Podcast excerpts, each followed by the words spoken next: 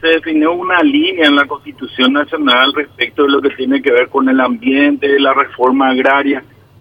En la Constitución claramente, cuando habla de la reforma agraria, dice que se tiene que tener en cuenta el componente ambiental. Así también el artículo octavo nos dice de que no podemos, eh, perdón, que son objetivos prioritarios, dice, y lo dice así claramente, la recomposición y el mejoramiento del ambiente, entonces nos marca una línea como objetivo prioritario como Estado.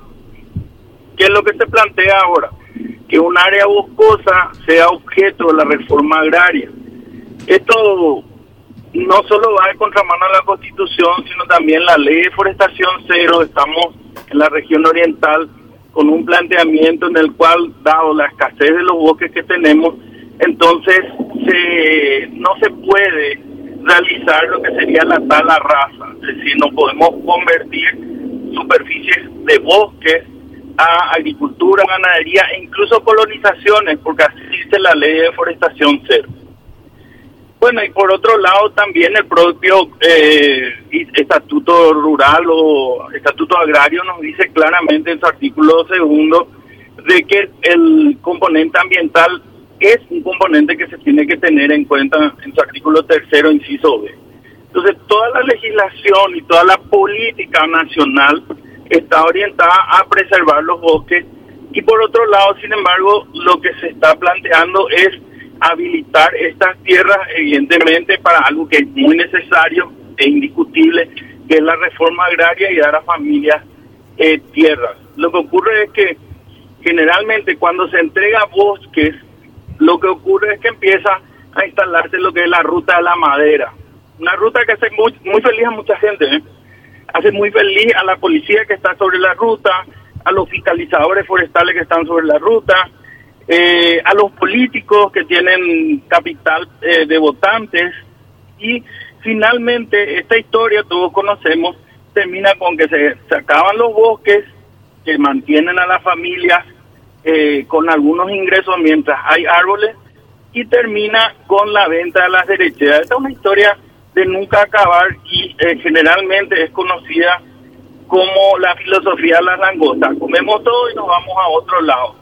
¿Por qué? Porque no, no, no se le da camino, no se le da infraestructura, no se le da apoyo técnico para que también, eh, digamos, estos campesinos puedan colocar sus productos eh, en precios que le permitan mantenerse en esas propiedades. Entonces se acaba el bosque, se acaban los árboles y comienza el festín de la ruta de la madera. Eh, antes de, de, escucharlo a Rafa también, doctor, tengo esta pregunta. Si declaramos un área protegida, un área de reserva, pero en los hechos después va perdiendo las características, así se va deforestando, eso ya también este, saca de la protección legal y tranquilamente puede expropiarse o desafectarse. ¿Cómo funciona eso?